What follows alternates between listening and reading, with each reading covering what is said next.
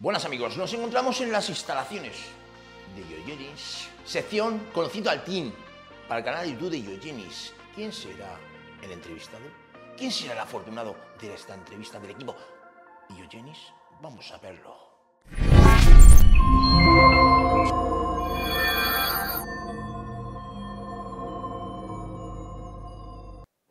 Buenas amigos, bienvenidos un día más al canal de Suplementación Deportiva Iogenis y nos encontramos en la sección de Conociendo al Team. ¿A quién tenemos hoy aquí para entrevistarle? Tony Lloret. Bienvenido, Tony. Un placer, Roberto, de nuevo estar contigo. Tony ya... Muchas gracias a todo el equipo, vamos allá. A, a Tony ya eh, bueno, lo conocéis eh, muchos seguidores de Iogenis porque él colabora eh, en vídeos eh, en el canal de Iogenis con respondiendo preguntas, ¿no? Dudas de la Correcto. gente. Que por cierto, el otro día me vi un- uno de los vídeos y luego te quiero contar. ¿Vale? Luego te quiero contar uno de los vídeos que vi de respondiendo a, a- a seguidores de Yoyinis y yo lo puse en práctica, lo estoy poniendo en práctica en mi propio físico. Eh, de hecho, lo conté hace poco en mi canal de YouTube, y, pero eso más adelante, ¿vale? Eso más adelante. Vamos a empezar con la entrevista. Bien. Muy bien. Eh, ¿Cómodo, tranquilo? ¿Estamos bien? Muy bien. Bien. Vale. Bien. Primera pregunta. ¿Quién es Tony Lloret? Es una persona normal, es que no tengo nada especial, simplemente tengo la suerte, eso sí, de hacer lo que me apasiona y ganarme la vida con ello. He tenido muchas facetas en la vida y he disfrutado de cada una de las etapas. He sido músico profesional y terminé esa etapa y me interesé muchísimo más por el entrenamiento de fuerza, hipertrofia y ahora estoy disfrutando al máximo de esta etapa. Estoy en un punto muy feliz. Realmente he tenido mucha suerte en la vida, tengo que decirlo, siempre he sido bastante feliz.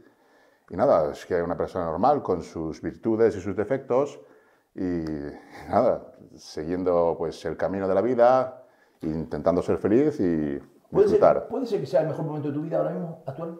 ¿O ha habido, tú crees que estás en tu ácido en el momento de, de mayor plenitud como persona, como, como atleta, en el sentido de, de, no, no sé, a nivel de conocimiento, de satisfacción? ¿O has podido tener otros momentos? No sé, pregunto. Eh, yo realmente es que esta pregunta es muy complicada porque estoy en un buen momento, pero es que mm, siempre me he considerado en un buen momento y sie- porque siempre veo que lo mejor está por llegar en todos los aspectos. ¿no? Por ejemplo, en conocimiento voy aprendiendo cosas, pero es que no sé nada, o sea, me falta muchísimo por aprender y eso es lo que me gusta y me motiva, lo mucho que me falta por aprender. Y eso me ha pasado siempre, ¿no? Por ejemplo, cuando era músico también, no es que ¿Eras fuera... músico? Sí, era músico, era guitarrista ¿Ah, sí? profesional, ¿Ah, sí, sí. Sí, escribí varios libros en ese aspecto y, y tuve bastante repercusión. Eh, Me consideraba uno de los mejores de España en guitarra eléctrica. ¿Y ¿Tenés un grupo? ¿Eres Sí, un yo grupo y, tenía- ¿Y vais de gira por ahí? ¿O decíamos, Correcto, ah, sí, correcto, sí, sí, Ah, sí. Iba de gira por toda España a sueldo y también me dedicaba sobre todo a la docencia. Escribí varios libros, también DVDs. Me dedicaba sobre todo a enseñar gente. Venía a aprender conmigo gente de todos sitios de España y también del extranjero. ¿Estilo de música? Estilo de música era... Yo tocaba de todo, podía tocar de todo, pero lo que más me apasionaba era el rock, rock fusion, ¿sabes? Tipo jazz también. Una mezcla así de, de música moderna, pero sobre todo con, con guitarra eléctrica, porque tú cuando escuchas música, cualquier música se puede interpretar con cualquier instrumento. Entonces yo escuchaba la música, pero sobre todo de intérpretes de guitarra eléctrica para poder aprender, nutrirme, igual que ahora vemos a culturistas para ver lo que hacen, cómo entrenan. Muy similar, todo es muy similar realmente. Por curiosidad, ahora que, mm, ¿qué grupo de música de rock te gusta? Ahora escucho, la verdad es que ni siquiera te sabía decir los grupos porque tengo una lista playlist para entrenar, me la pongo y voy disfrutando de la música, pero ni siquiera me ¿Así fijo. algún grupo que te haya, que te haya marcado, que digas, No, no tengo ninguno. En guitarrista sí, te podría decir Frank Gambale, por ejemplo. Para mí, sí, Joe Satriani, Steve Vai, Ingrid Mastin. Yo he oído mucho Joe Satriani. Sí, sí, sí, muy crack. Buenísimo, ¿eh? Yo tocaba todo- todas las la guitarra canciones. habla. Sí, sí, es sí. una barbaridad. Yo lo descubrí a través de un amigo, Joe Satriani, y increíble, ¿eh? me encanta Joe Satriani. Tengo un tema que lo tengo en, en lo que es lo típico, ¿no? Cuando vas a entrenar, que empieza la gente a aplaudir así, con el, con el ritmo, es brutal. Muy bueno, brutal. muchos sentimientos, Joe Satriani, mucho feeling. Me gusta, me gusta. Muy bien, muy bien. Eh, ¿Qué te hubiera gustado ser si no hubieses sido atleta? ¿Vale? Bueno. digamos, en otra vida. A ver, yo realmente es que tampoco es que me considere atleta, me considero, como digo, una persona normal, simplemente me gusta entrenar, me ha apasionado entrenar, me ha apasionado competir. Ahora estoy, digamos, en otra etapa en la que me gusta más pues otro tipo de cosas. Pero en cuanto a qué me hubiera gustado ser, pues mi vida siempre ha, ha ido relacionada en tres cosas, ¿no? Una sería, por ejemplo, digamos, la informática, los ordenadores, otra sería el, culturismo, serían las pesas, y otra sería la música. Entonces siempre he estado relacionado en esas tres cosas y he trabajado bastante en esos tres aspectos. Ahora estoy disfrutando muchísimo de esta etapa, la verdad es que me encuentro muy lleno, muy pleno con lo que hago, Me encanta ayudar a la gente, me encanta enseñar también a la gente, me encanta aportar porque creo que, que se me da bastante bien. Siempre, siempre aporté también, cuando era músico me dedicaba más a la docencia, sobre todo, y, y estoy en ello, en ello. Siempre he hecho lo que he querido, siempre he hecho. Y como digo, he tenido la suerte de que me he podido ganar la vida en cualquiera de las facetas que, que he decidido ser bueno o intentarlo, por lo menos. Y no, no hay ninguna cosa que yo hubiera querido hacer que no haya hecho. Y, y te pregunto, eh, Antonio, De momento. mm, mm, eh, ¿cuál fue el motivo que empezaste en el culturismo? ¿Cuándo, bien, o sea, de decir, ¿por qué tomas la decisión de empezar a trabajar con las pesas, a ejercitarte físicamente? Y eso eh, fue increciendo porque luego llegaste a competir. Sí. ¿No? Eh, Muy buena, ¿La buena pregunta. o motivación? O Muy sea, buena pregunta. dime. A mí, eh, realmente, eh, ser fuerte es una cosa que me gustó siempre. O sea, desde siempre, desde niño, pues a ver, todos queremos ser fuertes, ¿no? Eso sie- siempre ha estado ahí, ¿no? Entonces, yo durante mi vida, ya digo que iba por ordenadores, música y también pesas, gimnasio, ¿no? Lo que pasa es que yo trabajaba en mi casa, tenía pues mi banco, mis discos, mis mancuernas y siempre he trabajado en ese aspecto. También he tenido trabajos muy físicos y el, paradigma, el cambio ya de, de dedicarme al 100%, pues sucedió cuando yo era músico, era guitarrista, también entrenaba. También entrenaba, lo que pasa que he tenido también varias épocas de entrenar, ¿no? pero no lo hacía bien, o sea, entrenaba mal. De hecho, yo recuerdo que apunté al gimnasio la primera vez, aparte de yo entrenaba en casa, pero digo, voy a apuntarme al gimnasio para mejorar y tal. Y, yo pensaba que sería sencillo, porque yo veía gente de mi entorno que se apuntaba y en un año daban unos cambios. Y digo, joder, si el, si el chico este ha hecho esto, pues yo en un año voy a estar mejor todavía. Y resultó que no, que resultó que me apunté. Y, y lo que sucedió es que, claro, no sabía entrenar, no sabía comer y, y me definí, me quedé así con abdominales, con bracitos, marcado, con venas. Pero digo, ¿esto qué es, tío? Si yo estaba mejor sin entrenar que, que Sí, entrenando. porque tú tienes constitución grande, es un tío grande, ¿no? Eh, O, o, o- o tirabas a... Yo realmente tiraba más Ah, a... sí, Sí, sí, Ah, sí, pues, para- tiraba más a flaco. Pues no lo diría, ¿eh? O Sí, sea, yo re- realmente sí. no lo diría, porque tú has competido en pesado, has sido un tío de más Sí, he llegado a competir en 120 kilos en competición y, Digo. y estando seco, de hecho gané esa competición. Que no, que- Pero, pero realmente eh, es que también he estado gordo, ¿sabes? depende de mi actividad. Cuando ya en mi última fase como músico, ya realmente estaba gordo, estaba muy gordo, porque claro, no tenía apenas movimiento, ahí sí. El tema es que para cuando me decidí más o menos a, darlo todo, fue ya en una segunda fase, como digo, siempre he estado pues más o menos entrenando, que, que me apunté al gimnasio, pero ya mm, buscando conocimiento, ya buscando apuntar, tenía pues ap- apuntar, estudiar, tenía unos 30 años o por ahí, y fue cuando mm, directamente lo hice mejor las cosas. También combinaba lo que es la música, la guitarra eléctrica con el gimnasio, pero a raíz de una lesión que tuve en los dos antebrazos, pero claro, yo entrenaba muy duro, entrenaba muy duro, pensaba que eso era la única manera y lo hacía pues lo mejor que podía, pero siempre muy, muy duro. Claro, me dolían los antebrazos, yo no hacía caso, continuaba entrenando y al final lo que pasó es que ya durmiendo me dolían, pero horriblemente, me levantaba ya con unos dolores, ya directamente ni podía entrenar y tampoco podía tocar. Entonces me encontré en una situación que no podía hacer nada de lo que me gustaba. Esa época me dediqué a otra cosa con los ordenadores, hacía pues marketing en internet, hacía páginas web y esa época, hasta que me curé, que fueron más de seis meses, estuve haciendo otras cosas. En definitiva, Toyo, al final, la inquietud de empezar en este camino eh, de las pesas, como muchos chavales, es que te llama la atención estar fuerte. Por supuesto, yo cuando, yo cuando empecé a entrenar no quería, no pensaba en competir, yo pensaba en ponerme fuerte, en ponerme fuerte. Eso es que eso vino después.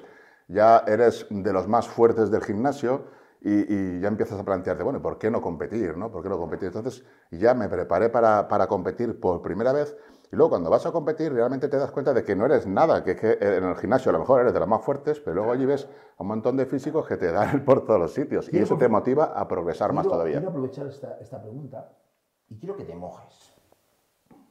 ¿Vale? Quiero que te mojes. En tu carrera deportiva, como competidor, quiero que me hagas un balance rápido.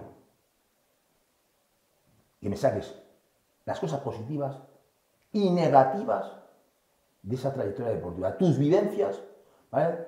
De manera general, lógicamente, porque esto seguramente llevaría mucho tiempo, pero intenta resumírmelo ¿Qué te has sacado de manera positiva, de forma positiva, de esa trayectoria deportiva y qué has sacado de forma negativa? ahí? Realmente yo eh, empecé a competir tarde. Yo empecé con 42 años a competir. En el 2015 empecé a competir. Entonces, eh, para mí la disciplina que saca mucha gente la competición, a mí realmente no me la sacó porque yo esa disciplina ya la tenía, ya la tenía de, de años anteriores. Yo cuando era músico estudiaba hasta 16 horas al día. Entonces yo la disciplina ya la tenía. Entonces, te puedo decir que, que lo hice mm, muy a gusto, pero no, es, no, me, no me lleva la disciplina, que es lo que se lleva la gente. Yo esa ya la tenía. Eh, experiencias buenas, sí, porque es un reto. Quieras que no, cuando estás en plena preparación, tienes en tu mente ese objetivo, te ves en la tarima, sabes que cada paso que das te acerca ahí. Pues es una, una historia personal bastante interesante que creo que todos los que competimos más o menos la hemos vivido, ¿sabes? Pero no es una, una, cosa de, ni de sufrimiento, yo no lo veo así. Yo nunca, nunca he sufrido en... Bueno, sí, he hecho mucho cardio, he hecho entrenado mucho, pero porque he querido. A mí nadie me ha obligado a hacer nada. Y de hecho, quien la competición sea un sufrimiento, pues que no compita. O sea, tienes que hacerlo porque quieres, porque te gusta y ya está.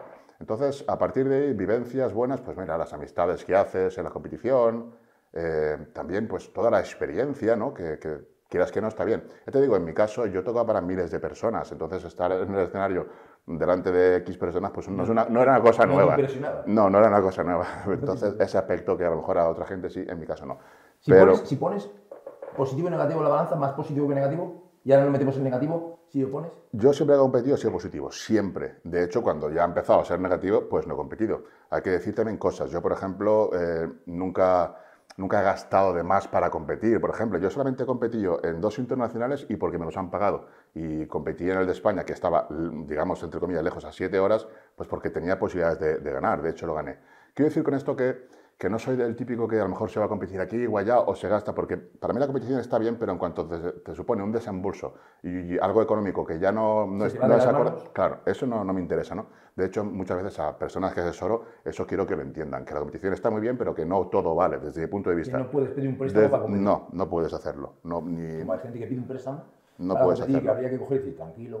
Eso, mm, cada uno tiene derecho a hacer lo que quiera, ¿vale? Pero yo en mi caso, no. En mi caso no lo, no Dime- no lo haría. Dime eso negativo que puedas, que te haya dicho, mira, pues no volvería a competir por esto. O Eh, a ver, cosas negativas depende cómo te las tomes. Por ejemplo, alguna posición que tú piensas o incluso sabes que no te correspondía y que te correspondía algo más, ¿vale? Eso puede ser negativo, pero todo depende cómo te lo tomes. A mí en mi caso, pues eso no es negativo, me ayuda. Vale, ¿ha pasado esto? Ningún problema. La próxima temporada no va a haber ninguna duda de quién está mejor. Te- Ya está. Hace que tú. Exacto, eh, que mejore, mejore. No me hundo, no es decir, esto no puede ser, pues, ¿por qué me ha pasado esto? ¿Por qué me han puesto tercero cuando a lo mejor me merecía ganar? ¿Por qué ha pasado? Ya no compito más. No, en mi caso no. Vale, ¿ha pasado esto? Vale, la próxima vez que salgamos no van a haber dudas. ¿Alguna cosa más que se te venga a la cabeza así a negativo? ¿Algo que, que consideres que la competición te haya podido perjudicar en algo? ¿O alguna cosa? Ah, no, perjudicar no, ya te digo, es una cosa que tú has hecho porque has querido, porque te ha gustado, porque así lo has sentido. No, al contrario, me ha beneficiado pues, por, para tener más trabajo en las asesorías, para promocionarme en ese aspecto. De hecho, pues eh, una de las, de, las, eh, de las cosas por las que competía era eso, para poder darte a conocer, porque si no, ¿cómo puedes demostrar lo que sabes? ¿no? Ahora me gusta más demostrar lo que sé, pues enseñando a otras personas. No necesito subir para competir, porque eso ya lo he hecho y no, no veo que me merezca la pena más en ese aspecto. Prefiero hacer lo que hago ahora. Dime tú yo, ¿qué fuente de ingresos tienes? A ver si me entiendes. ¿Por dónde te vienen, digamos, esos ingresos? no? Sí, a mi principal fuente de ingresos son las asesorías. Son las asesorías y luego pues el club, el tonyore.club. Ahí tengo el club, acabamos de lanzar ahora. Es una formación en la que yo explico absolutamente todo lo que sé. Es un año de formación en la que te explico cómo llevar tu preparación, tu entrenamiento, tu alimentación, cómo entrenar, o sea, absolutamente todo. Todo lo que hago yo como preparador lo explico ahí. Y a- acabamos de abrir las plazas ahora, ahora están cerradas hasta, hasta la próxima edición y somos casi 100 personas. O sea, sí, sí, ha, ha ido muy bien y la gente está encantada, llevamos unas clases ya y está todo el mundo alucinando, porque realmente es que no me guardo nada, o sea, lo que yo sé lo voy a explicar ahí. Claro, yo continúo estudiando y siempre vamos aprendiendo más. Pero eh, estoy muy contento porque quiero compartir esa información, quiero que todo el mundo tenga acceso a todos mis conocimientos. Digamos que eso es uno de tus nuevos proyectos, que ahora tienes otro que luego quiero hablar de él, ¿vale? Pero este es uno- sería uno de tus últimos proyectos. ¿no? Sí, El sí, club, llevo- El club. Sí, llevo años con él, o sea, llevo ya mm, como un año y medio con él. Lo que pasa que no lo había lanzado hasta ahora porque había muchas cosas a nivel técnico, a nivel de programación, a nivel de estructura. Sí, yo quiero las cosas lo más perfectas posibles. Vale. Entonces, hasta que no fui capaz de hacerlo lo más perfecto posible en cuanto a calidad de los vídeos, calidad de las clases, no lo lancé. Ahora considero que el nivel está ya muy aceptable, muy bueno, y es ahora cuando lo he lanzado. Sé que no, que no haces preparaciones, asesorías a mujeres. En mi caso, yo tengo que decir que tampoco, amigos. Eh, pero quiero saber el por qué, qué razón, básicamente, no haces preparaciones o asesorías, coge asesorías a mujeres? Básicamente, eh, considero que hay gente mejor preparada. ¿no? Yo la parte de alimentación y entrenamiento la puedo llevar bien, pero alguien que asesora a personas también tiene que tener una empatía y saber entender bien a la persona. Y pienso que para eso mejor una mujer, para poder entender mucho mejor a una mujer, ¿no? Porque tú sabes muy bien que no solamente se trata de, de cómo tienes que comer y cómo tienes que entrenar, sino que también de conocer a la persona y saber cuándo puedes apretarle un poco y cuándo tienes que aflojar para que mm, continúes avanzando, aunque sea un ritmo más lento, pero que continúes avanzando. Es muy importante ese aspecto también, ¿no? Y quizá en, cuanto a mujeres, pues considero que hay personas más preparadas, ¿no? Quizás también otras mujeres que pueden hacerlo mejor que yo, entonces prefiero no, no tocar ese campo. Perfecto. Mm, dieta y entrenamiento. ¿Qué pondrías, digamos, primero? El, eh, el entrenamiento. El entrenamiento es la base. Sin el entrenamiento nada ocurre. O sea, el entrenamiento es el desencadenante de todo. Luego, pues obviamente tendrás que llevar una dieta acorde a tus objetivos ¿no? y a lo que quieras, pero el entrenamiento es la base, es lo fundamental. Habéis escuchado, amigos, ¿eh? El entrenamiento, ¿eh? Y seguramente no entrenar suave. Evidentemente. Eh, hay que entrenar duro, pero eso no quiere decir que no lo entrenemos de manera inteligente. Exacto, exacto. La gente coge las cosas como quiere. Claro, es que la gente, ¿sabes lo que pasa, Roberto? Que polarizan en exceso. Incluso, claro, tú no puedes, cuando comentas algo, no puedes explicar todo lo que hay detrás del por qué ese comentario. La gente polariza ese comentario y lo pone a un extremo, cuando realmente todo está en una gama de grises muy amplia. Entonces, claro, hay que entrenar duro. Entrenar duro significa pues con cercanía al fallo, con una buena selección de ejercicios, con bastante, bastante variación, con bastante frecuencia, pero, eh, por ejemplo, pasarse de entrenar duro también es contraproducente. Lo que te he comentado que me pasó de la tendinitis, que estuve seis meses o más sin poder entrenar, fue precisamente por eso, porque tenía esa mentalidad, entrenar duro, entrenar duro. Y claro que hay que entrenar duro, pero también hay que entrenar inteligente, saber repartir la fatiga, saber recuperarte de los entrenos. Todo eso es muy, muy importante. De hecho, un estímulo excesivo lo que va a provocar es que no progreses. Si tú no eres capaz de, recuperarte de los entrenamientos, no vas a progresar. Hay una, una, línea muy fina en la que tú te recuperas de los entrenamientos, pero ya no progresas, porque todas las adaptaciones que tienes son para la recuperación. Quizás yo habría que decir a, todos los eh, seguidores de Diogenes que nos escuchan, que quizás que deberían de, de tener ese concepto del entrenamiento justo, concreto y determinado, un momento concreto. Es decir, ¿qué quiero decir? Que esa hora y cuarto, máximo hora y media, sería suficiente para hacer un entrenamiento. Que tienen que pensar que si te excedes de ahí, muchas veces ya has perdido conexión mente-músculo, que ya es cuando entras en ese entrenamiento que a lo mejor no es inteligente. O sea, quiero que, quizás, ¿no? ¿Qué les dirías a ellos en el sentido que tendrían que focalizar más el trabajo? No, una hora un poco más, no extenderse, ¿no? Muchas veces nos extendemos y piensa que a lo mejor el tirarte tres horas en el gimnasio o dos horas y media significa que te vas a poner más fuerte y es una, es una equivocación, ¿no? Sí, es, es, Habría que alguna vez, de alguna manera que entiendan que esa hora y media es a full y suficiente y a casa a comer y a descansar, ¿no? Sí, pero es que mm, tampoco se puede mandar ese mensaje porque depende de quién lo reciba. Por ejemplo, a lo mejor un novato, un novato es que no necesita una hora y media, un novato con muy poco tiempo o muy pocos ejercicios o muy pocas series ya va a tener adaptaciones positivas.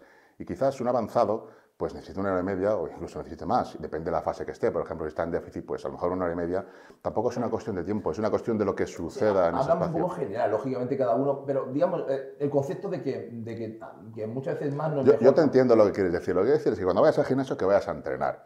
Y ya está. Eso es, es, perfecto, es que es así. Cuando vas al gimnasio vas a entrenar. Lo que pasa es que también, por ejemplo, a ver, en los descansos, pues yo personalmente, yo no lo hago bien, porque yo sí me cojo el móvil y hago, ¿sabes? Pero bueno, yo cuando vengo a la serie, cuando cojo la serie, es que lo doy todo. O sea, es una serie en la que luego necesito esos 3 o 4 minutos de recuperación, porque es que si no es la siguiente, no hago nada. De hecho, yo puedo hacer una serie con X kilos y hacer 20 repeticiones, y en la segunda serie llego a 12. ¿Por qué? Porque en la primera lo he dado todo. ¿Y cuándo lo das todo? Cuando eres avanzado. Un novato no puede darlo todo porque no tiene esa capacidad de reclutación de motoras de alto umbral y no es capaz de añadir toda la intensidad que un muy avanzado sí que puede hacerlo. Entonces, un muy avanzado quizás puede entrenar más de una hora y media y quizás puede entrenar mucho menos, porque mucho menos es capaz de sacarle todo el partido. Si tú realmente vas y haces tus 12 series con una alta intensidad y eres avanzado, es que no necesitas más. Sin embargo, con una buena distribución del entrenamiento también puedes aplicar más tiempo. Yo, por ejemplo, desde el 2014 hasta el 2019 estuve entrenando todos los días, dos veces al día y dos horas en cada entreno tenía una muy buena planificación, estaba cuatro horas en el gimnasio, mis descansos eran de cinco minutos, cuatro minutos, eran largos, mis series eran muy pesadas, con micropausas, con bajadas de peso, Pero la selección de ejercicios estaba enfocada de una manera que yo me podía recuperar de cada uno de esos músculos. Si tú el estímulo lo repartes, tú te puedes recuperar. Si, por ejemplo, el estímulo siempre lo das en la misma zona, siempre van las mismas fibras, esas fibras no se van a poder recuperar y si le das demasiado estímulo, de hecho van a ir hacia, hacia atrás, se van a necrosar y la síntesis muscular va a ir a reparar esa proteína y no va a generar nueva proteína contráctil. Si tú repartes el estímulo, tú puedes añadir más volumen de entrenamiento. Ahora bien, si repartes el estímulo demasiado de manera que no generas adaptaciones, porque le das el estímulo y como hasta dentro de mucho tiempo no se lo ves a dar, pues no, no necesitas hacerse más fuertes esas fibras. Es todo un poco complejo, no se puede decir un tiempo, una serie. Hablamos de manera general, pero luego habría que personalizar, depende de la persona. Claro, claro, depende del nivel sobre todo, del nivel. Y claro, luego cada uno tiene su recuperación individual, es muy distinta también entre individuos. Oye, Antonio, has sacado un libro. Mm. Eh, ¿Cómo te vino a la cabeza sacar un libro? Pues es un tema que no está muy conocido, ¿no? La gente tiene del entrenamiento con restricción del flujo sanguíneo, tiene la perspectiva que tenía yo. Es que entiendo perfectamente a la gente cuando dice, bueno, es que esto no sirve o sirve para, para entrenar con cargas ligeras o solo después de lesiones. Claro, esa es la perspectiva que tenía yo. Pero cuando profundicé en el tema y vi todo lo que había, todos los posibles beneficios y beneficios que tiene realmente, además demostrados con una cantidad muy grande de estudios, pues dije, coño, esto tengo que decirlo, tiene que, saber la gente qué es lo que hay aquí. Yo te voy a decir de, mi parte, cuando yo hace años subí a un entrenamiento en, el canal, en, mi canal sobre restricción, lo que es oclusión, eh, yo tenía entendido, por lo que yo me informé, y no estaba mal, la verdad, eh, cuando lo puse a prueba, no estaba mal, esas últimas series ¿vale? Esos grupos pequeños, no grupos pequeños, en este caso el brazo a mí me gusta, funciona muy bien. Quizás en la pierna a lo mejor es más, más, más incómodo colocarlo y demás, pero el brazo sobre todo funciona muy bien. Pero yo, yo, yo me lo ponía en la recta final del entrenamiento, para mm. esa bomba de sangre, ¿bien? Entonces, pero yo creo que tú, no, quiero que te lo pones en todo el entrenamiento. ¿Vale? Eh, sí es cierto lo que se comentaba, que era bueno para el tema de las lesiones, ¿no? Para, para gente que trabaja, tiene que trabajar con pocas cargas para operar lesiones y demás, ¿no? Entonces hay mayor aumento de sangre y demás. Entonces yo es lo que yo tenía entendido y yo lo practiqué así. Pero sin embargo veo que tú lo recomiendas a lo mejor desde, desde el inicio, puede ser. Sí, no es que lo recomiende, yo explico cómo funciona, ¿no? Y a partir de ahí, pues cada uno puede sacar sus conclusiones. O sea, yo explico los procedimientos fisiológicos por los cuales se genera más hipertrofia, se genera hipertrofia en las fibras de tipo 1, cosa que no sucede con el entrenamiento convencional. Y además, las fibras blancas, las fibras de tipo 2, se activan mucho antes debido a la falta de oxígeno. O sea que al final las fibras blancas también se estimulan más.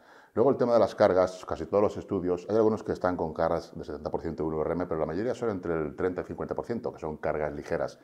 ¿Qué sucede? Casi todos los estudios están con esas cargas y se produce la misma hipertrofia con esas cargas que con cargas elevadas. Pero es que cuando tú estás adaptado al entrenamiento, porque ten en cuenta que cuando tú lo usas después de una lesión, lo usas un mes, dos meses, cuando tú haces un estudio hace seis semanas, ocho semanas, pero ¿qué sucede cuando llevas varios meses con RFS? ¿Qué sucede? Que estás totalmente adaptado. Y cuando estás totalmente adaptado, ya puedes comenzar a añadirla durante más tiempo y con cargas más elevadas. Y ahí es donde viene la magia de la, de la RFS. Cuando notas que realmente es que yo no entreno sin RFS. Para mí entrenar sin RFS es no sentir ya congestión, no sentir ya, no, no, no, siento igual el trabajo. Pero no solo yo, sino tenemos un, grupo de, en Telegram de RFS, que somos más de 200 personas, y es que todo el mundo entrena con RFS. Y es que no se lo van a dejar, porque el cambio es muy, muy, muy brutal. Bueno, antes de nada, quiero que le digas a los amantes, eh, a los seguidores de Diogenes, ¿cuál es el libro? ¿Cómo se llama? Para que ellos... Eh... El libro es Entrenamiento con RFS, con restricción del flujo sanguíneo, y se puede encontrar en Amazon. En Amazon de cualquier país pones entrenamiento con RFS y sale, también está traducido en inglés. Se vende muy bien en Estados Unidos, Inglaterra, está en todos los países. Perfecto, apuntarlo ahí, amigos. Bien, parece muy interesante. La presión de la, de la, de la goma, ¿no? ¿Cómo debe ser? ¿Cómo debe ser? Porque yo, como yo la aplicaba, podía llegar a entender hasta, hasta qué punto de presión. Pero claro, al, hacerlo, al utilizarlo durante el entrenamiento, esa presión tiene que ser, ¿no? Sí, te explico, te explico. Eh, la presión, una cosa es la presión que tú apliques y otra cosa es la restricción que realmente se dé en las venas y arterias. La presión no debe ser excesiva. Por ejemplo, una escala del 1 al 10, una presión de 6 a nivel subjetivo sería suficiente. Ahora bien, ¿Qué pasa si me, me, un poco y hago una presión de 7, ¿no? que yo note un poco más? Lo ideal es que no notes ninguna molestia, eso es fundamental, no tienes que notar ninguna molestia. Hay que empezar muy poco a poco con el tiempo, porque si tú de repente quieres usarlo como yo durante todo el entreno, te va a salir mal la jugada, no vas a estar adaptado. Es como si quisieras empezar a entrenar y entrenar como entrenas tú. alguien novato que empieza que quiere entrenar como entrenamos nosotros. Es imposible. Tienes que haber un proceso adaptativo. En cuanto a la presión, lo que está diciendo es que tú tienes una presión entre 1 y 10, pones un 6, por ejemplo, en brazos, y que tú pongas un 6 o pongas un 7 no va a influir en lo que es la restricción del flujo sanguíneo. O sea, una presión de entre 6 y 7 hay un margen de diferencia de un 40% en lo que es la restricción. Quiere decir que si tú pulsas a un 6 de presión, no restringes un 6 del flujo sanguíneo. Y si pulsas un 7, no se restringe un poco más. Hay un margen de 40% de lo que sería ese cambio en la restricción del flujo sanguíneo.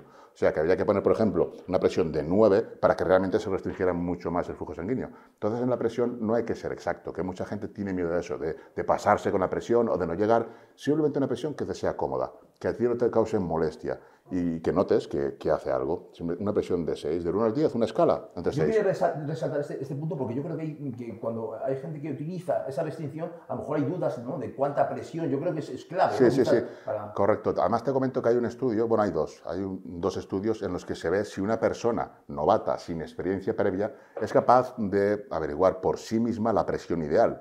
Y simplemente con esta escala, diciéndole al sujeto, una escala de 1 al 10, busca una presión de 6 ellos lo hacen y la mayoría acierta sin ningún problema. Y aunque no aciertes, como te digo, hay un margen de un 40%, lo que sería la restricción. ¿Qué hay que diferenciar? La presión que tú sientes a la restricción que se ejerce. Claro. Entonces es muy sencillo aplicar una presión ideal. ¿Tienes pensado sacar un libro más? ¿O estás pensando, ya estás maquinando? Mm, mm, lo haré si tengo algo que aportar. O sea, si, si tengo algo nuevo que aportar y diferente, lo haré, igual que he hecho en esto. ¿Te ha dedicado, eh, esto eh, eh, tengo curiosidad, ¿has tardado mucho tiempo en poder sacar un libro? Es decir, ¿lleva mucho tiempo o, Realmente siempre es un proceso costoso. O sea, ten en cuenta que, que, ese libro concretamente hay más de 200 referencias científicas, las he revisado una por una, he estudiado mucho el tema, eh, organizarlo todo. Es un proceso costoso, no es un proceso simple, lleva muchísimo trabajo. Te tiene que gustar, te tiene que gustar. A mí trabajar me gusta mucho, me gusta estudiar, me gusta todo lo que hago, me encanta, entonces me apasiona y no vamos, cuando lo, cuando lo tienes todo hecho dices, todo vale la pena, ¿sabes? Porque es una cosa que está ahí, está para siempre y al final vale la pena, pero sí es trabajo, sí. Dime tú yo, ¿cuál es tu secreto de haberte adaptado también a estas nuevas, eh, nuevas tecnologías? Bueno, el secreto no, y habrá muchas cosas que, que, me faltan por aprender, ni siquiera yo veo gente que realmente sabe, y digo, joder, estos sí que son, son buenos. Intento aprender de, de, la gente que sabe más que yo, que es casi todo el mundo, y el tema de adaptarte, como te decía al principio, mi vida siempre empezó pues con mi vida desde pequeño estuvo en tres cosas, ¿no? Los ordenadores, la música y las pesas, ¿no? El gimnasio. Entonces, desde muy pequeño ya estudié informática, ¿sabes? Ya tenía programación y bueno, pues básicamente luego vino el internet y tal, pues no me pilló un poco, sabía más o menos cómo piensan las máquinas, qué es lo que tienes que hacer y cómo funcionan algunas de alguna Manera, tienes, mm, yo creo que eres una persona con con muchas inquietudes de seguir aprendiendo, ¿no? O sea, yo creo que, no, yo tengo la sensación que por, lo, por lo, que te conozco, tienes siempre la inquietud de seguir avanzando, seguir aprendiendo, descubriendo por aquí, ¿no? Profundizando, ¿no? Sí que es como, no, eso, yo creo que eso te hace sentirte más vivo, ¿no? Es como más, ¿no? Puede ser, o sea, como al mismo tiempo disfrutas, ¿no? no es lo que yo deduzco, sí, sí, sí, es, lo que te conozco. Es totalmente, totalmente así. Es lo que siento cuando veo, por lo que te voy conociendo en el equipo, ¿no? Cuando nos juntamos en seminarios y demás, veo eso, ¿no? Como que yo creo que siempre estás maquinando para ir descubriendo, ir avanzando en ese sentido, ta, ta, ta, ¿no? Sí, es que re realmente hay, hay, muchas cosas que me interesan, lo que pasa es que no puedes abarcarlas todas, entonces voy a lo, que, a lo que más me interesa, a lo que más me llena. Me gusta estudiar, pero claro, me gusta estudiar ahora, no cuando yo estaba en la escuela y te obligaban a estudiar unas cosas que a mí no me interesaban. No claro, pero claro, ahora estudio pues lo que me interesa, entonces como eso me interesa, pues me apasiona y me profundizo y eso me encanta, pero claro, no lo mismo estudiar lo que tú quieras que, sin embargo, también hay que estudiar algunas cosas simplemente para complementar, ¿no? para poder llegar a las personas. Por ejemplo, el marketing también hay que estudiarlo para poder ayudar a la gente. Sí, tuvimos una conversación sobre ese tema y la verdad es que aprendí bastante eh, de ti sobre todo eso, sobre el tema del marketing, cómo enfocarlo. Hace, muy interesante la conversación, la verdad es que me aportó cosas muy, muy interesantes. Eh, eh, diferencias entre el culturismo de antes, tú que ya tienes una cierta edad, como, la mía, y yo creo que tenemos la misma más o menos. Sí, la misma. 48, ¿no? 48 amigos, tenemos 48, ya la cosa se está poniendo chunga, ¿vale? Eh, diferencia entre el culturismo que tú conociste y el culturismo que estás viendo ahora, ¿qué, qué, qué diferencias hay? Em, esta pregunta es un poco, a ver, el que yo conocí tampoco hace mucho tiempo, pero Quizás, quizás lo que veo es, claro, el tema... Sí, porque tú competiste tarde, ¿no? Digamos, ¿no? Sí, claro. Yo siempre he entrenado, pero lo que es competición fue eh, 2015 empecé, o sea, hace cuatro días. Eh, sí es cierto que fue muy intenso, fue desde 2015 a 2018 compitiendo todas las temporadas, o sea, todas. Que yo cuando ya empezaba la recta final, yo terminé en 2017 Y ahí es cuando yo fui terminando. O sea, tú empezaste ya, ya tarde, ya, una, una edad. Sí, una ya, edad- 42. 42, ya, o sea. Yo empecé, empecé, Roberto, a los 42 años competí eh, con 90 kilos y luego a los 44 años, en la última competición, competí con 120 kilos. Tiene muchísimo mérito, ganaste Cien- muchísimo, 30 ¿no? kilos, Muchísimo. 30 kilos de músculo sin dejar de competir. O sea, la leyenda de que para hacer volúmenes, hay, hay- para ganar músculo hay que hacer volúmenes largos, hay que hacer... O sea, me comí todas las leyendas, todas. Si te dijera cosas, fliparías, porque he hecho todo muy distinto a lo que la gente hace. ¿Sabes? Y además me ha ido muy bien. Pero no solo a mí, sino a la gente que llevo, pues también puedes ver los cambios de la gente que llevo, que es brutal. Quiero decir que hay muchas maneras de hacer las cosas, ¿vale? Y que una cosa funcione no significa que sea la mejor. Funciona, pero puede haber otras maneras más óptimas.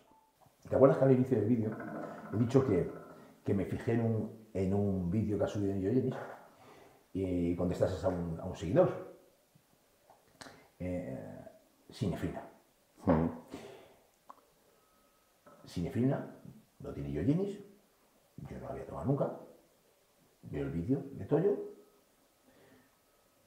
pregunta, respuesta, pum, sinefrina, combinación con la cafeína, hace sinergia, quema grasa. Resulta que esta última semana he querido quitarme un poquito de grasa a la cintura, bien, porque cogí un poco de peso, bien, me puse más grande, pero un poquito de peso, bien, que eso lo- también lo he ido contando en el canal, y digo, voy a afinar un poquito, digo, voy a añadir la sinefrina. Y te he hecho caso, y te puedo decir que me gusta, A mí me encanta, o o sea, sea, eh, te cuento lo que dice. Y tú, bien, eh, para, para los, los, los seguidores y oyentes, eh, tú recomiendas una dosis perfecta, dos cápsulas en ayunas, que puede ser de- antes de tu cardio, perfecto, y dos antes de entrenar con tu cafeína también. Yo empecé con dos cápsulas en ayunas y vi cómo funcionaba. Te cuento mis sensaciones, ¿vale? Y, ¿tomaste cafeína también? Con... Sí, sí, sí. Tomé cafeína y tomé acetina de carnitina, pero yo estoy acostumbrado a tomar acetina de carnitina y cafeína. Es decir, yo sé, luego si añado otro, otro suplemento, la respuesta es mi físico. Noté que sudaba más, la temperatura corporal estaba un poco más elevada después de, después de ese cardio, un poquito más elevada de lo normal, y como un poquito más, no excitado, pero, ¿vale? Como inquieto, no, no sabía cómo explicarte, ¿no? Entonces luego pasaron unos días, hice la, la dosis que recomendaste de eh, dos cápsulas eh, antes de entrenar también.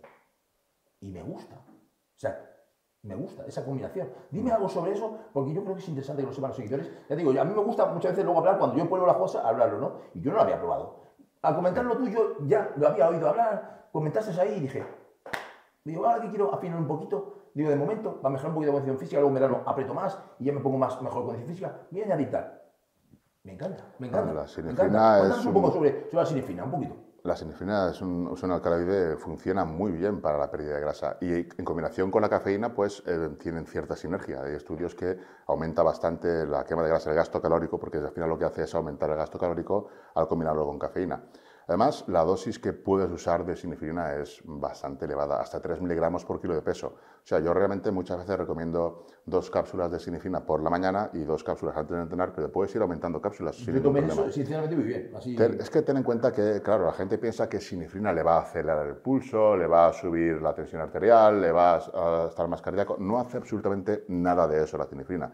Si tienes esos síntomas es por la cafeína. eso, O sea, lo- eso lo dijiste Claro, claro, es que si tú te notas algo acelerado es por la cafeína. La sinefrina no, no tiene ningún, ningún efecto en ese sentido. Es totalmente, es muy, muy selectivo de los receptores beta 3 que ayudan a la oxidación de grasas. Entonces, mm, no tiene ningún efecto en ese sentido. De hecho, hay dosis en roedores que se han empleado súper altas, súper altas para ver hasta qué nivel de tolerancia o qué tipo de efectos secundarios pueden haber. Y han encontrado efectos secundarios y al poco tiempo de descontinuar el uso en roedores se han, se han, se han eliminado esos O sea, efectos. en, en Pero- mi, en mi caso podría aumentar perfectamente la dosis sin problema. Pero sin problemas. Sin problemas. Puedes aumentarla hasta 3 miligramos por kilo de peso. Eso Estamos es- hablando que si tomas dos y dos son, si son dos cápsulas en ayunas y dos... so- a- son a 20 miligramos de sinefrina. Entonces, imagínate si puedes, si tomar. El problema es que, claro, para hacerlo, para aumentarlo, yo siempre recomiendo que sea la última fase de la definición. Básicamente porque la sinefrina, ten en cuenta que te puede ayudar a quemar entre 100 y 150 calorías, eso siendo generosos. Si tú tienes una dieta de 2.500 calorías, a lo mejor te interesa más quitar 100 calorías. Pero tienes 2.000 calorías y le metes 150 extra que te quitas gracias a la sinefrina y cafeína, eso son muchísimas calorías. Eso ya es una muy buena ayuda. Claro, por ejemplo, en volumen, pues no lo recomiendo. En recomposición, pues tampoco, porque prefiero quitarle un poco de comida, ¿sabes? Pero una última fase sí que puedes, sí que puedes ir añadiendo sinefrina. De hecho, yo siempre lo recomiendo así. Sinefrina con cafeína y si no eres bien tolerante a la cafeína, pues la quitas. el efecto va a ser igual de bueno. También es cierto que si la combinas con cafeína, pues ya no necesitas 3 miligramos por kilo de peso, ¿sabes? Puedes bajar un poco más la, la dosis de sinefrina. Eh, creo que más efectivo aún es si lo tomas en ayunas y haces cardio. Pero si en ese caso no haces cardio, tomas tu sinefina, ¿vale? Y luego haces tu, primera comida, no pasaría nada. No, pasaría, no pasaría nada. O sea, siendo efectivo igual. Sí, el efecto de la sinefrina son alrededor de 4 y 6 horas de vida media. Entonces, lo interesante es que dividas la dosis. Si, por ejemplo, tú llegas a una dosis máxima de 3 miligramos por kilo de peso, que podrían ser, por ejemplo, eh, unos 240 miligramos, eso serían como, como 8 pastillas, puede ser, alguna más serían como 10 pastillas. entonces lo que tienes que hacer es dividirlo en 4 tomas. Como sabes que la vida media es de 4 o 6 horas, divides en 4 tomas o en 3. Cuando más alta sea la dosis, más divides. Y a, ya mí, está. a mí me encantó, de hecho yo nunca había recomendado y ahora sí lo recomiendo a mis alumnos por eso, porque lo he probado yo y cuando quieren mirar grasa... Mm. Oye, yo sabes que yo hace mucho tiempo que no, que no cojo atletas que usen fármacos, pero sin embargo tengo de muchos años gente que usa fármacos y directamente mando sinefrina y cafeína, ¿sabes? Directamente. Si acaso si hay que apurar un poco más, también el bloqueador de carbos ¿sabes? En algunas comidas con hidratos. El carboblock. Eh, sí. y ya está. Es que no quiero usar lo otro, ¿sabes? Porque tiene muchísimos efectos secundarios. Y, y, y que también lo utiliza mucho. Él utiliza mucho, eh, recomienda mucho carboblock. También sí, esto ya en algunas personas en la última fase. Toyo, vamos a pasar a respuestas, mm, digamos, mm, rápidas. ¿Vale? Vamos a unas respuestas rápidas, pero si tienes que extenderte. En algún momento eh, te extiendes. ¿Vale? Lo llamamos respuesta rápida porque como que es otro apartado. Pero si hay algo interesante y tienes que puntualizar, pues, sin, sin problema, o sea que no pasa nada, ¿no? Em, si pudieras elegir un suplemento, ¿cuál sería? Es difícil, porque ya, uff, pero intenta de alguna manera decir, pues mira, este, por esto. Yo me quedaría con, con aislado de suero, por la comodidad. Yo sé, la creatina es un buen suplemento, pero es que por la comodidad, sobre todo yo que tengo que comer mucho, ¿sabes? Y a lo mejor no me apetece tanta comida, yo aislado de suero. Muy bien. Muy completo, Peso libre máquinas. Y sé que de eso también me he visto un vídeo tuyo. Sí. Y, ahí, bueno, pues dices que en definitiva que al final que la compensación, ¿no? Pero, bueno. A mí es que va a depender del ejercicio. Por ejemplo, para press de banca es que lo quiero con, con, peso libre. Y lo otro ya no es peso libre máquinas, es que yo tengo que hacer con máquinas. Por el tema de que tuve de la hernia y tal, pues no puedo hacer sentadilla, no puedo hacer remo con barra. Entonces eso ya directamente tiene que ser con máquinas. no puedes elegir una, sino que tienes que combinar. Claro. Bien. realmente, realmente, si no tuviera ningún problema, como cualquier amante del culturismo, de los lloros, me encantarían los pesos libres y los usaría, por supuesto. No los uso tanto como debería o como podría. Debería no, porque no es necesario, ¿vale? Es opcional siempre. Pero mm, a mí me gusta la fuerza. O sea, yo entrené, empecé a entrenar para ser fuerte. ¿sabes? quizás a lo mejor cuando ya consigues una masa muscular, un tamaño considerable, normalmente el peso libre ya, no es que lo abandones, pero quizás a lo mejor aflojas un poquito, ¿no? Cuando ya tienes esa masa muscular, ese tamaño ya, ¿no? que digamos ya hecho, ¿no? ese cuerpo hecho, a lo mejor puedes suavizar un poco, ahí puede eh, ser. Eh, Roberto, es que realmente la masa muscular se puede conseguir de las dos maneras, eso quiero que quede claro. Lo que pasa es que el peso libre es muy divertido. O sea, tú coges, te vas a un gimnasio y te pones en sentadillas y no te va a engañar. Sin embargo, si tú usas una máquina y te cambias de gimnasio, la otra máquina del otro gimnasio a lo mejor no te pesa nada o a lo mejor te pesa un montón. Es muy diferente. Yo sí me pongo el mismo ejemplo tuyo. Eh, cuando dejas de hacer sentadilla y haces máquina y simula una sentadilla eh, y ves el contacto de la barra en la chepa, te digo la verdad, vuelves a la barra y pesa más. Y dices, madre mía. Pero es que yo te puedo explicar. Dices, madre mía, y como diciendo, mm, es la película. O sea, es como ese contacto con el hielo, es, otra película. pero, Roberto, es que no es eso, no es por eso, es porque te has desadaptado de, la barra. Tus fibras que se estimulan con la sentadilla se han desadaptado. Entonces, al volver, lo que yo recomiendo, por ejemplo, a mis atletas es Mm, sentadilla libre, sentadilla hack o prensa. Y vas rotando los tres ejercicios, así nunca te desadaptas y siempre continúas mejorando en los tres. Pero claro, si tú haces sentadilla y de repente te la dejas solamente tres o cuatro semanas, sé cuando vuelvas no vas a estar en tu pico de forma. Pero es que porque te has desadaptado totalmente. ¿Sabes? Si tú vas rotando y que no pasen más de tres semanas, no te va a suceder eso y, y siempre vas a ir con las marcas que tenías, con mismas sensaciones, no va a haber ese problema. Si dejas mucho tiempo es que es normal, pero estás desadaptado. Muy bien. Eh, ¿Déficit o superávit? Yo superávit. o sea, claro, eh, yo te digo, yo quiero estar fuerte. O sea, a mí estar marcadito y tal no me interesa. No. Eso para la competición, ¿vale? Para ahí sí. De hecho, yo era de los más secos que salían. O sea, para la competición sí. ¿Qué te has comido en el, hotel antes de venir? En el hotel me comí yo las madrenas, las madrenas incontables. la, la mesa estaba llena de cafés y, y de chocolates. Y que, que, que la a tal hora y qué pasa. Y me dice, pues estaba ahí desayunando, tenía desayunar y magdalena y no, toda la Sí, movida. sí, sí, sí. Croissants también. Y Curasán también. Sí. ah, ah, Así puede venir lúcido a la entrevista, claro. Así es que vamos, terrible. Um, ¿Entrenamiento por la mañana o por la tarde? Yo por la tarde. A veces entreno por la mañana porque me queda otra, pero yo siempre me, gusta, me ha gustado más por la tarde. Pero no muy tarde. No, no, no, no, no, Claro, no, porque no, si no. No, tarde, tarde no. Se nota mucho, yo por lo menos noto mucho. Yo si voy a entrenar a, a las 9 de la noche o las 8 ya no, no entreno igual. Tarde para mí pues son entre 4 y 6 de la tarde, por ejemplo. ¿dieta flexible o estricta? Eh, aquí las dos, flexible durante toda la temporada y acercándonos a la competición o a un pico de forma que no tiene por qué ser la competición. Puede ser un pico de forma por- porque quiero estar bien en el verano o porque quiero, porque todos hemos empezado así, yo creo. Yo empecé pues porque quería estar bien en el verano también en cuanto a definición. ¿Sabes? Luego dices, bueno, pues voy a apretar un poco más y a lo mejor podría incluso competir. Pero sí, cerca de un pico de forma, eh, obviamente hay que ser más estricto. ¿Ayuno intermitente o ayuno? A ver, no, no, ayuno yo nunca, o sea, no soy partidario del ayuno intermitente. De hecho, a mí me viene una persona que quiere que la prepare y me dice que hace ayuno intermitente y le digo, pues busca otro preparador porque yo no voy a coger a una persona y vamos a hacer algo en la que yo no estoy de acuerdo. O sea, ¿No crees? No, no, no, ¿No, es que... no crees para unos objetivos que... Eh, Exacto. A ver, mi objetivo, la gente que me, que, me, que me contrata es para ganar masa muscular. Entonces, a ver, si quieres ganar masa muscular, no es lo más adecuado. ¿Que se puede? Por supuesto que se puede, pero no es lo más adecuado. Y sin embargo, yo también hago a veces, o hacía, ayuno, ayuno, pero básicamente, claro, pero yo sabiendo que no es lo más óptimo, pero, pero bueno, son fases pero en en las un que a momento mí... determinado te pueden venir bien. Claro, claro, claro, claro. Totalmente de acuerdo. Totalmente de acuerdo. Mm. ¿Vale? Totalmente de acuerdo.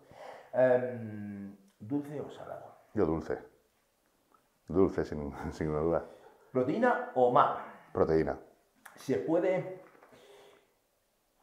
mm, ¿Decides, decides proteína? Hay veces que utilizas en fases de definición. En esa, por ejemplo, toma después de entrenar. ¿Eso es MAP en vez de la proteína? Los mando cuando la proteína la reduzco muchísimo, ¿sabes? Hay momentos, eh, la gente siempre en definición tiende a aumentar mucho la proteína, ¿no? En mi caso, prefiero aumentar los carbohidratos. Yo tengo claro que en esa última fase de definición ya no vamos a ir sarcómenos, ya no vamos a, a crecer. Entonces, lo que quiero es que no merme el rendimiento.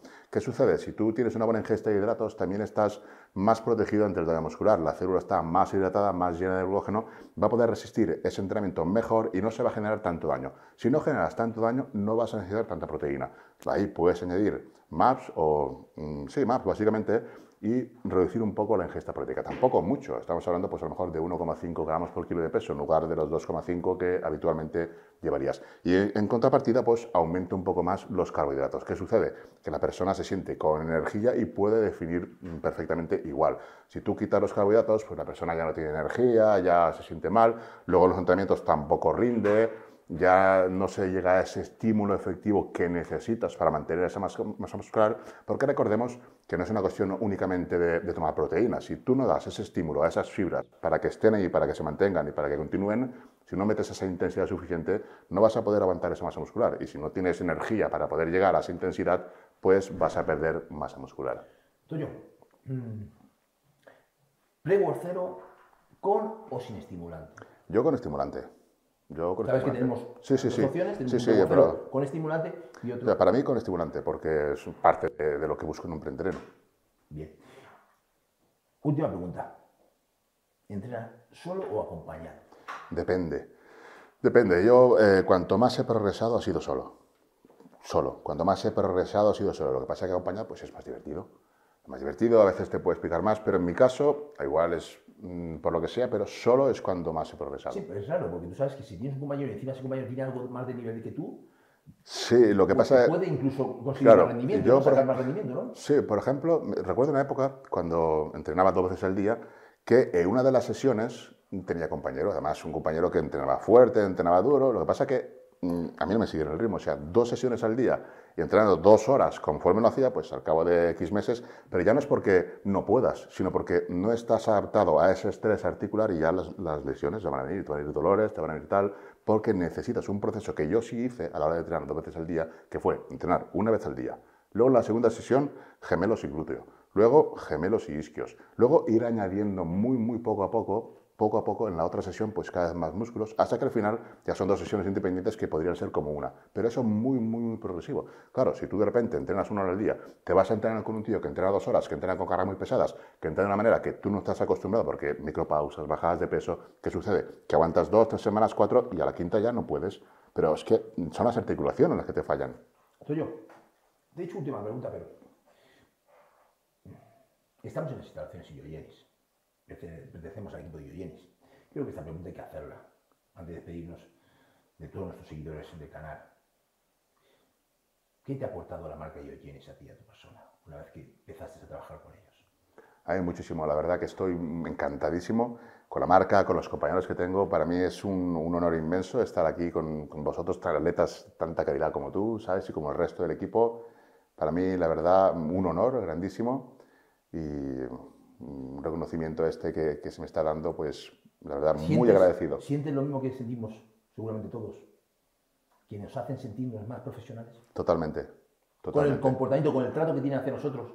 Totalmente. ¿No? Eh, ¿Tú sabes lo importante? Muchas veces cuando, cuando dices, un sponsor, un sponsor no solo es, tengo un sponsor, no, me patrocina. No, un sponsor es que según el trato, el comportamiento que tiene hacia ti, te haga sentirte profesional. Eso es un sponsor de verdad, amigo. ¿eh? Cuidado. ¿Vale? Que habría que matizar quizás eso. No presumir de que tenemos un sponsor. La gente gusta decir que presumimos de una, yo tengo sponsor. Pero ¿cómo te tratan? ¿Qué te dan? ¿Vale? Cuidado. ¿Vale? Y sí me gustaría, eh, sí, quiero resaltar en esto, quería resaltar esto porque es importante. se lleva mucho el tema de los sponsors. ¿Vale? Con tu permiso. Sé que es tu entrevista, pero voy a aprovecharlo. Voy a aprovecharlo. Aquí en España. Mi sponsor. Sí, me dan dos botes y es mi sponsor. Has tu dado botes y ya es tu esposo. Y ya presumes. No. Esa marca se tiene que involucrar con esa atleta. Está claro que, lógicamente, dependiendo del nivel de esa atleta y lo que reproduzca, o lo que produzca, o lo que, o lo que, lo que difunda, lógicamente, el caché será más alto. ¿Bien? Pero nosotros, y yo hablo de mí, y seguramente Toyo, nos sentimos que la marca nos trata como unos profesionales. Y eso es súper importante, porque eso hace que tú te impliques más en el trabajo involucres más. Por eso nosotros disfrutamos tanto cuando venimos aquí. Por eso ponemos todo, toda la carne, en, toda la carne en el asador, como se dice. Porque nos sentimos respaldados y apuestan por nosotros. Y nos demuestran día a día de que somos unos atléticos profesionales. Eso es lo que quiero yo de un sponsor. Que me, que que me haga sentir que soy profesional, que pinto algo en la marca. Que mi opinión es importante. Eso es lo que yo busco de un sponsor. No cara a la galería, no, que me hagan sentirme a mí, no cara a decir, a mí me está sponsorizando, no, que lo sienta yo, no sé si estás de acuerdo con todo lo que estoy diciendo. Es una cosa que yo quería decir en algún momento, a mí me van saliendo las cosas poco a poco, pero yo veo mucho eso de, presumir por sponsor y a lo mejor no se Sí, además te digo una cosa, yo he tenido ofertas de, marcas, pero, pero las he rechazado. O sea, no me interesaba, pues, las condiciones, no. Yo, yo veo una marca de calidad como Eugenix y las condiciones que me ofrecieron muy buenas y encantadísimo. Además, el equipo de atletas que tiene es diferente. De hecho, he tenido ocasiones de, pero no, porque para estar así, como tú comentas, no he entrado en ninguna marca de Coniogenes, aparte por la calidad, pues por el trato también y por el equipo de profesionales que, que tienen. Y eso sí quería destacarlo. Ok, amigos, y el que me conoce em, sabe que lo digo de corazón, ¿vale? Yo el paripé mínimo, lo digo porque es verdad, ¿vale? Y seguramente que la gran mayoría de la gente del equipo siente lo mismo. Ok, eh, poquito más. Toyo, eh, ha sido un placer, me he sentido súper a gusto contigo, eh, sabes que, que te, aprecio muchísimo. Yo también. eres una gran persona se te ve, o sea, eres muy, muy bonachón, eres, un pedazo pan, ¿vale? Aparte que eres muy inteligente y que tienes ya muchos conocimientos, siempre se aprende algo de ti, ¿vale? Ha sido un placer. Eh, vamos a hacer un entrenamiento para que luego otro día lo vean, mm, bien, también, porque solemos hacer un entrenamiento después. ¿Alguna cosa que quieras decir a los seguidores, por favor, de Yoyeni, para despedirnos? Nada, que vamos a hacer un entrenamiento con Roberto, que también estoy encantado de estar con él. Siempre aprendo cosas. Tú dices que aprendes de mí, pero yo siempre aprendo cosas de ti, muchísimas además. Y nada, pues un placer que nos veáis, recordar suscribiros al canal, que no paramos de, subir vídeos y encantadísimos. Nos vemos amigos. Eh, recordad que luego tenemos entrenamiento, no lo perdáis también, ¿vale? Suscribiros al canal de Yoyini para que no perdáis estas cositas que yo creo que son un poquito interesantes, un poquito solo. Ok amigos, fuerte abrazo, nos vemos otro día, chao, chao.